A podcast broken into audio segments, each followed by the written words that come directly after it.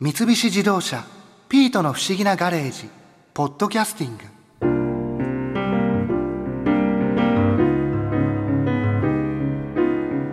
マリアさんは1分に1つぐらい流れ星が見えるって言ってたけど僕たちにはそんなに見えないからな。でもそんな僕たちでも狙って流れ星を見ることができるチャンスが年に何回かあるって国立天文台副台長の渡辺淳一さんが言ってたな。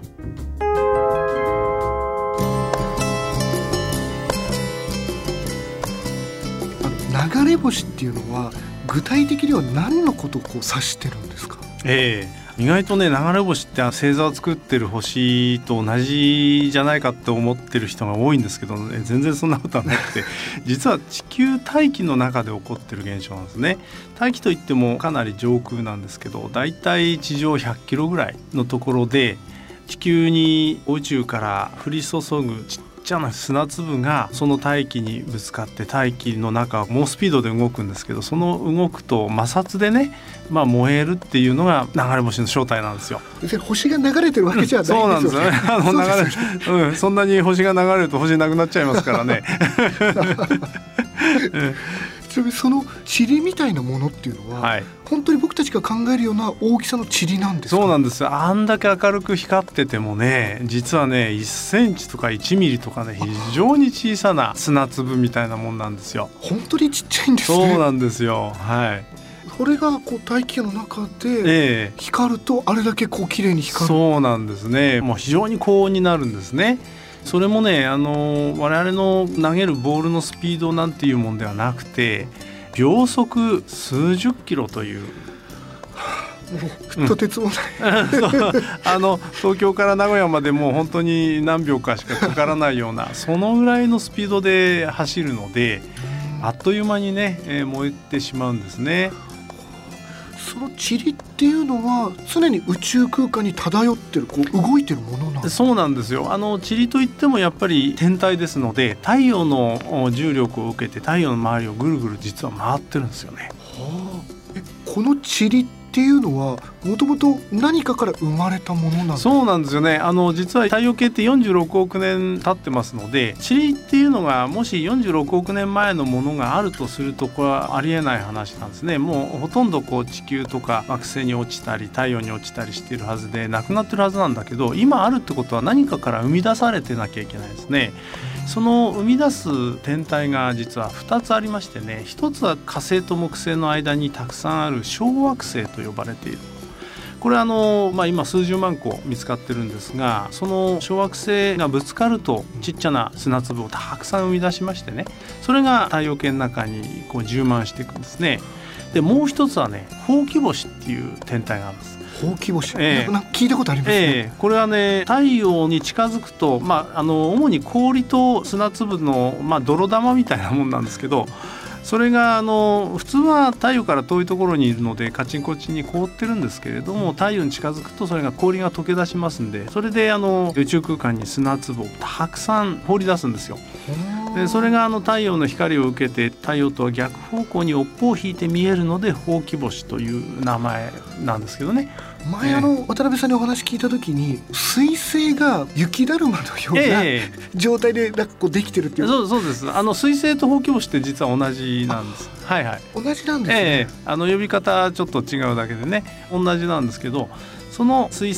星が実は砂粒をたくさん生み出しますのでそれがあの太陽系の中の砂粒のまあ原因になってますね。えー、この実際に流れ星っていうのは、ええ結構その常にあることなんですかね。それともなんか流れ星ってたまに見てあ流れ星だってなるじゃないですか、うんうん、あの実はね今はねほら満天の星空ってなかなか見る機会がないじゃないですか。あの満天の星空のもとに行くと流れ星普通に見えるんですよね。いつでもいつでも見えます。本当にじゃあ空見れば、うんうん、あ流れ星だ。ええー、まあ1時間見てればね10個20個もう楽に見えますよ。あそんなにあるものなんですね、うん、何でもなくてもねただそれが急に増える時期があるんですね。特定の時期そういうところ行くとね1時間100個とかねあの出ることがあるこれを流星群と群れと書くんですけど流星群というふうに言ってるんですね。この流星群がその発生するのにはまた別の条件が必要になってくる。そうなんですね。あの実はね流星群が特定の時期に見られるっていうことはですねその時期に砂粒がそこだけ多いって地球がこう太陽の周りを回ってるわけですけれど、はい、そのある特定の日時にある場所に来るとその砂粒が多くなるわけですね。で調べてみるとそこにはですね砂粒の群れがねどうもあるんですね。でまあ川の流れみたいなもんですね。で宇宙空間を砂粒の川の流れがこう太陽の周りをこうぐるぐる回っている。でそれ何かなと思ってみるとやっぱりほうき星なんですさっきの彗星なんですよ。母親の彗星の軌道にほぼ沿ってその母親を追っかけたりしながらあの砂粒があのみんなこう一緒に回ってるもんだから砂粒の川の流れに地球が突っ込んでいく時だけにですね特定の方向から砂粒がいっぱい降ってきて流れ星がたくさん見えるということになるんですね。このほうき星がこう通った後にその塵がいっぱい生まれてそれが川のような状態で残ってるそうなんです。そうなんです。あの特にねほうき星自身がこう太陽の周りをぐるぐる回るでしょ？で太陽に近づくたんびに子供を産むわけです砂粒の。そうすると最初はまあカルガムの親子みたいに親の後にこうくっついてんだけどそのうちねこう一周しちゃうんですよ。そうするとまあいつでもその地球がそこ特定の日時にそこの交差点に行くとその砂粒の川の流れの交差点のところでえたくさん流れ星が見える流線が現れるということなんですね。なんかこう毎年ではないかもしれないんですけど、うん、こう何々流星群が見れますとかっていうふうに、こうニュースとかでやってるじゃないですか。はいはい、ああいう流星群っていうのはやっぱり大体来る時期であったり日にちっていうのまで分かるものあの大体分かります。なんでかっていうとその交差点を地球が通る日時って決まってるからなんですね。えー、彗星の母親の軌道が分かってでそのそばに川の流れが見えないまでもあるというのも分かってますのでそこに地球が今年は何月何日の何時に通過するぞっていうのがまあ分かるわけですね。ちなみに今まだその何十年に1回しか見れないような流星群が、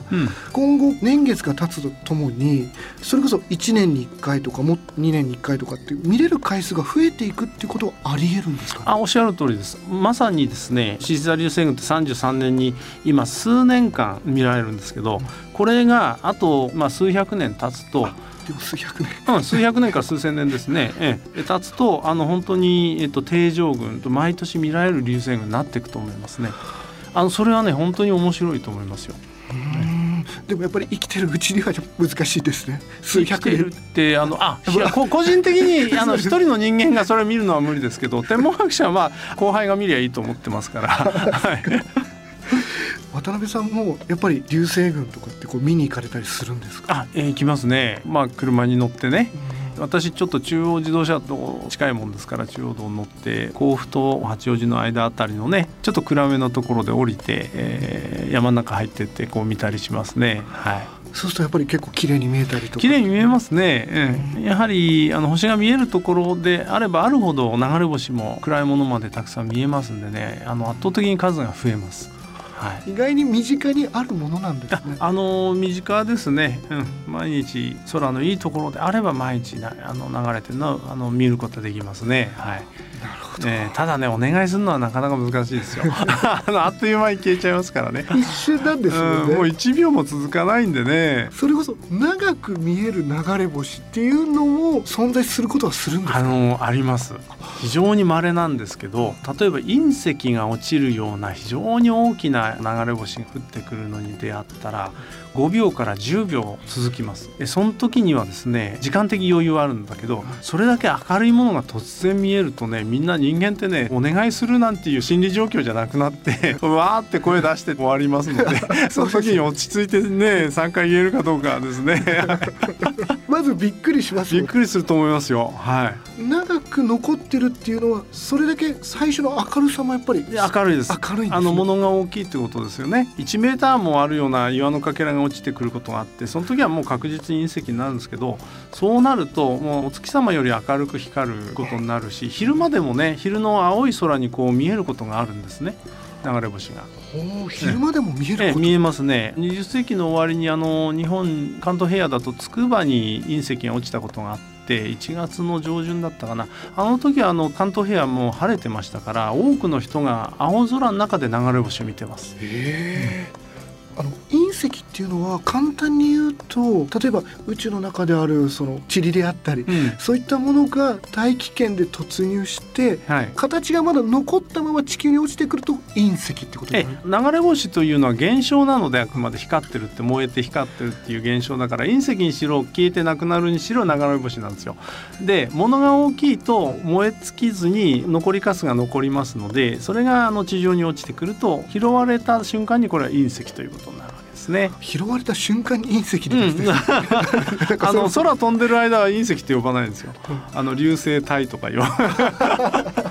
それは面白いですね。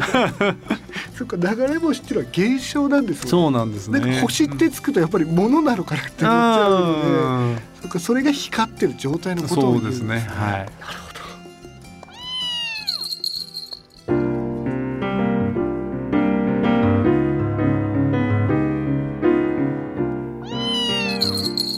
ピートお前なら流れ星にどんな願い事をする？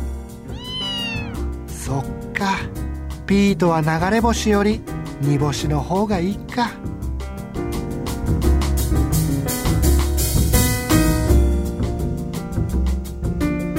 三菱自動車ピートの不思議なガレージポッドキャスティング。このお話はドライブアットアース三菱自動車がお送りしました。